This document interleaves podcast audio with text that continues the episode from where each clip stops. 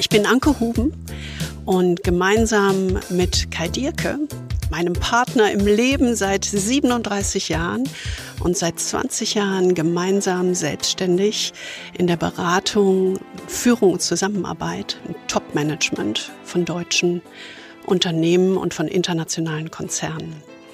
Uns treibt die Frage um, wie gerade auf den obersten Ebenen im Top-Management Führungskräfte wirksam sein können, ihre Mannschaft und das gesamte Unternehmen mit in Veränderungsprozesse nehmen.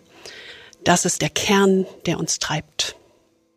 Ich bin Kai Dierke und ähm, ich befasse mich eigentlich seit ungefähr 25 Jahren, eigentlich mein ganzes Berufsleben, mit einer einzigen Frage. Wie können Führungskräfte an der Unternehmensspitze wirksam werden? Und zwar nicht nur mit Blick auf die Frage, äh, was sind die richtigen Strategien oder was ist die richtige Struktur eines Unternehmens, sondern mir geht es vor allen Dingen um die Software, könnte man sagen, also um das ganze Thema Führung und Zusammenarbeit. Denn Führung und Zusammenarbeit sind eigentlich die Themen, die ein Unternehmen auf Dauer erfolgreich machen. Alles andere ist kopierbar, aber wenn Sie eine gute kulturelle Software in einem Unternehmen haben, dann haben Sie einen entscheidenden Wettbewerbsvorteil. Und äh, mit dieser Frage befasse ich mich seit äh, vielen, vielen Jahren äh, über alle Branchen hinweg, aber immer an der Unternehmensspitze. Denn äh, die Unternehmensspitze ist die entscheidende Institution oder der entscheidende Ort, wo eine Unternehmenskultur und eine Kultur von Führung und Zusammenarbeit geprägt wird. Und das strahlt dann in das gesamte Unternehmen aus. Das heißt, wenn man etwas zum Positiven ändern will, dann muss man ganz oben anfangen.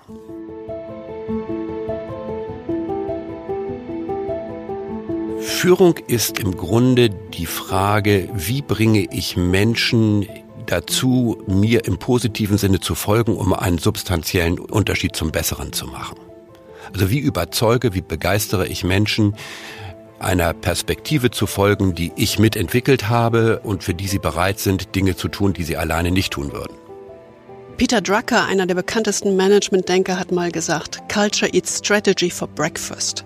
Und das Gleiche kann man mit Leadership sagen. Ja, Leadership ist im Grunde das Verhalten, das tägliche Verhalten und das prägt die Kultur. Und Führungskräfte, gerade Top-Manager, beschäftigen sich unglaublich viel mit dem Thema Strategie. Wie wollen wir am Markt auftreten? Wie können wir unsere Produkte besser machen? Wie können wir unsere Prozesse verbessern? Wie können wir uns effizienter und effektiv aufstellen? Das sind alles Themen, die Manager die meiste Zeit umtreiben. Sie vergessen ganz häufig dabei das Thema Verhalten. Also wie verhalte ich mich? Wie arbeite ich zusammen? Wie führe ich die Menschen in der Organisation? Und das ist genau unser Thema, denn wiederum gesagt, Culture Eats Strategy for Breakfast. Ich kann mir viel ausdenken auf der strategischen Ebene, wenn ich mich nicht entsprechend im Führungsverhalten ausrichte und wenn ich nicht explizit ein bestimmtes Führungsverhalten an den Tag lege, dann wird das alles nichts. Dann wird die Strategie nicht erfolgreich sein, weil ich die Organisation hinter mir verliere. Wenn wir mit DAX-Vorstandsteams arbeiten. Sie müssen sich vorstellen, Sie haben dann eine äh, kleine Gruppe, immer das ist, sind zwischen sechs bis zwölf Leute von zehn Ändern vor sich. Und da kann eine Bemerkung eines Vorstands die gesamte Dynamik verändern. Deswegen ist es unglaublich wichtig, auf der Ebene im Team zu zweit aufzutreten und ähm, auch sozusagen gegenseitig immer die Dynamik im Auge zu haben. Das ist einfach ein unglaublicher Vorteil, wenn Sie in so einen Workshop gehen. Das ist ja wie auf offener See, ne? wenn Sie mit solchen Leuten arbeiten. Wenn wir Einzelcoaching machen, ist das natürlich alleine. Dann sind wir sozusagen im, im Zweikampf unterwegs, nenne ich das mal.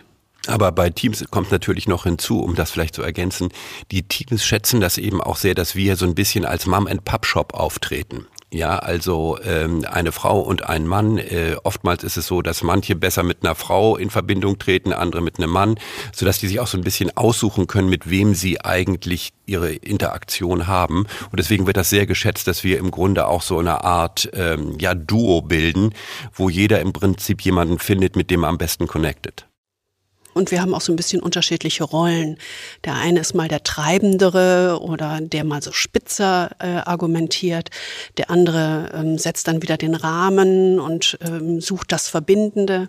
Also man hat immer so ein bisschen unterschiedliche Rollen, ähm, über die wir uns vorher einig sind, um die Dynamik innerhalb des Teams in eine gute Richtung zu lenken. Sie müssen sich vorstellen, wenn wir über Führung und Verhalten sprechen, gehen wir ja ganz nah an die Person ran. Das ist ja eben nicht so etwas wie Strategie oder Produkte oder Prozesse, sondern das wird sehr, sehr schnell sehr persönlich. Und diese Dynamik auch bewusst zu steuern, äh, bewusst einen offenen Dialog zu kreieren, das ist die Aufgabe, die wir haben. Denn es nützt uns überhaupt nichts, wenn dort jeder irgendeine Rolle spielt, sondern es nützt unglaublich viel für den Vertrauensaufbau, wenn die Menschen sichtbar werden, die Personen dahinter sichtbar werden, auch mit Vorbehalten, mit Ängsten, mit Zweifeln, ähm, sozusagen das ganze Panoptikum, was jeder von uns mit sich trägt, dass das dann auch in so einer Workshop-Situation sichtbar wird. Und das ist die Ebene, auf der man Vertrauen bauen kann. Und darum geht es in solchen Workshops, weil wir wollen ja diese Menschen weiterbringen in ihrer Zusammenarbeit und in ihrem Führungsverhalten. Mama und Papa ist genau die freundlichere Ausdrucksweise für Good Cop und Bad Cop. Und ähm, äh, die Anke sagt es ja eben, wir arbeiten da mit verteilten Rollen und es ist ganz interessant. Oftmals ist es so, sie sind da ja in gewisser Weise in einer Art Arena. Äh, und diese Arena ist bevölkert, Anke nannte es Zehnender, wir können es auch sozusagen Alpha-Males nennen, also Alpha-Männer, wo sehr, sehr viel Testosteron und sehr viel Emotion im Raum ist.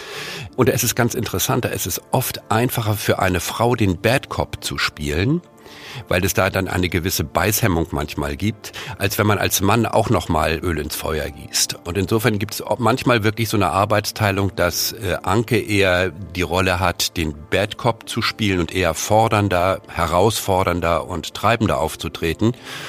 Und ich äh, habe dann eher die Rolle, so ein bisschen zurückzutreten, wieder den Rahmen zu bilden, die Leute wieder einzufangen und äh, dann im Grunde so ein bisschen den Druck rauszunehmen. Aber deswegen ist es eben so, so faszinierend, diesen Tanz zu lernen. Und deswegen ist es eben auch so, dass ich, und bei Anke ist es genauso, mit niemand anderem zusammenarbeiten würde, weil das ist so ein bisschen so, als hätte man 20 Jahre Erfahrung im Tango tanzen. Und wenn es drauf ankommt, ist es eben ideal, wenn man mit jemandem gemeinsam tanzt, äh, mit dem man es 20 Jahre schon geübt hat. Mhm.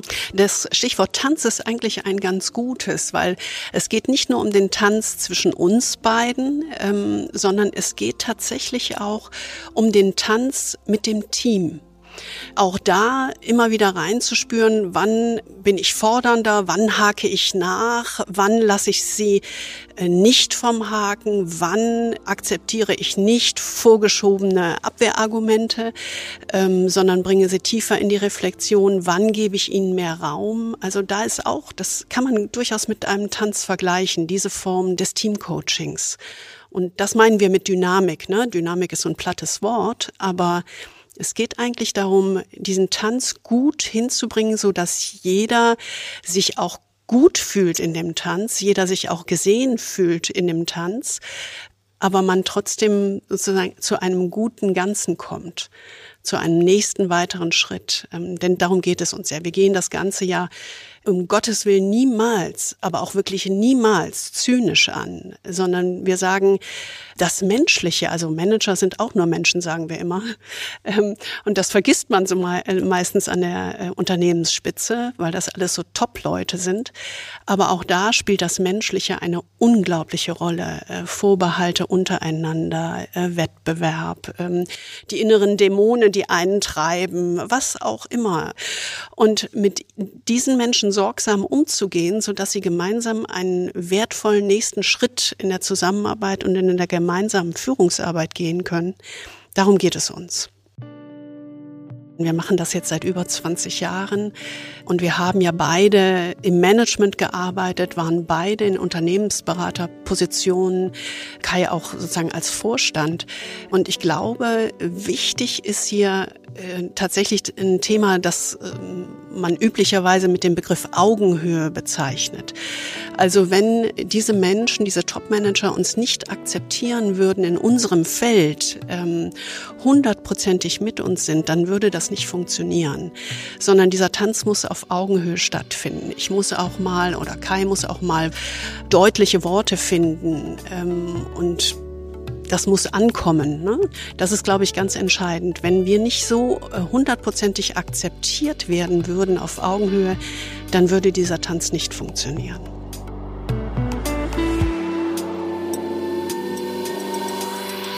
In dieser Podcast-Reihe wollen wir über das Thema Führung nachdenken oder wie es neudeutsch heißt, Leadership. Und ganz oft ist das Denken über Führung und Leadership ja sehr abstrakt. Also man denkt über Theorien nach, man denkt über äh, abstrakte Konzepte nach. Und das Ganze hat so ein bisschen den Ansatz, dass es irgendwie äh, an Bodenhaftung fehlt.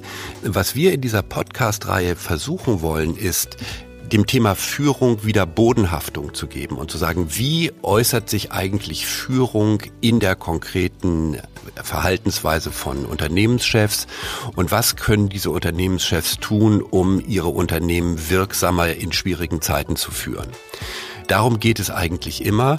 Und wir gucken deswegen, äh, wenn wir auf äh, das ganze Thema Führung schauen, nicht auf solche Themen wie Strategie oder wie Struktur oder sonstige große Dinge, die im Unternehmen sind, sondern wir gucken ganz, ganz präzise auf das Thema, wie verhalten sich Führungskräfte an der Unternehmensspitze, um das Unternehmen in die Zukunft zu führen und das Unternehmen wirksamer und erfolgreicher zu machen, als es vorher war.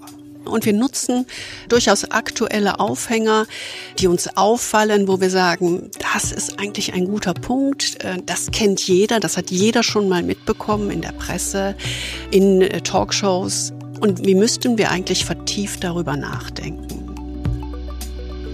In dem ersten Podcast beschäftigen wir uns mit Herbert Dies, dem VW-CEO und seiner Autoaggression. Es gibt einen weiteren Podcast, der heißt Ola Kelenius und das kalte Herz. Wir nehmen also immer einzelne Punkte, einzelne Führungspersönlichkeiten raus und äh, vertiefen anhand diesen Mustern, die wir dort erkennen, das Thema Führung. Aber wir beschäftigen uns nicht nur, und ich glaube, das ist ein wichtiger Punkt, mit Führungspersönlichkeiten in der Wirtschaft, sondern auch in der Politik.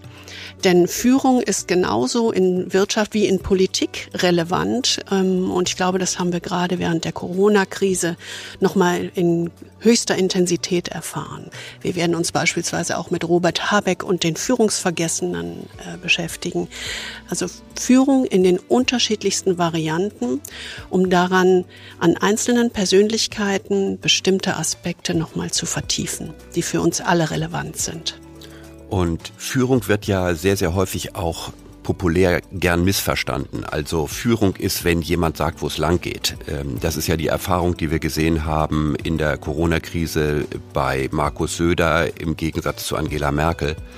Aber dieser Wunsch nach Führung und damit nach jemandem, der sagt, wo es lang geht, äh, das ist eigentlich ein sehr veraltetes Nachdenken über Führung, sondern Führung muss eigentlich nicht nur sagen, wo es lang geht, sondern muss das Vertrauen aufbauen, äh, dass die Menschen folgen. Es muss eine Perspektive geben, es muss einen Sinn vermitteln, es muss eine überzeugende Richtung gegeben werden. Äh, und nur äh, im Grunde dominant aufzutreten und Ansagen zu machen, so wie Führung oftmals falsch verstanden wird, das ist eigentlich nicht der Weg der Zukunft.